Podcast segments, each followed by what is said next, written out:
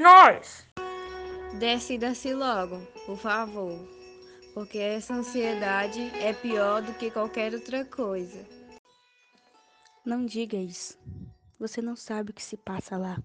Qualquer ansiedade é melhor do que aquilo. É, mas eu não posso ficar eternamente à espera.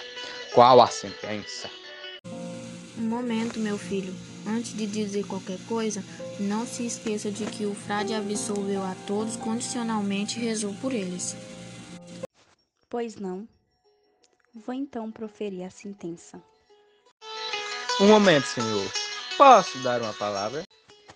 Você, o que é que acha, minha mãe? Deixe o João falar. Fale, João. Os cinco últimos lugares do purgatório estão desocupados? Estão.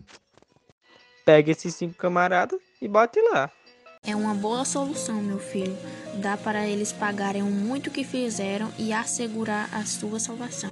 E tem a vantagem de descontentar esse camarada aqui que é pior que carne de cobra. Não tá vendo ele aqui de costa? Estou. Isso é de ruim! Minha mãe, o que é que acha? Eu ficaria muito satisfeita.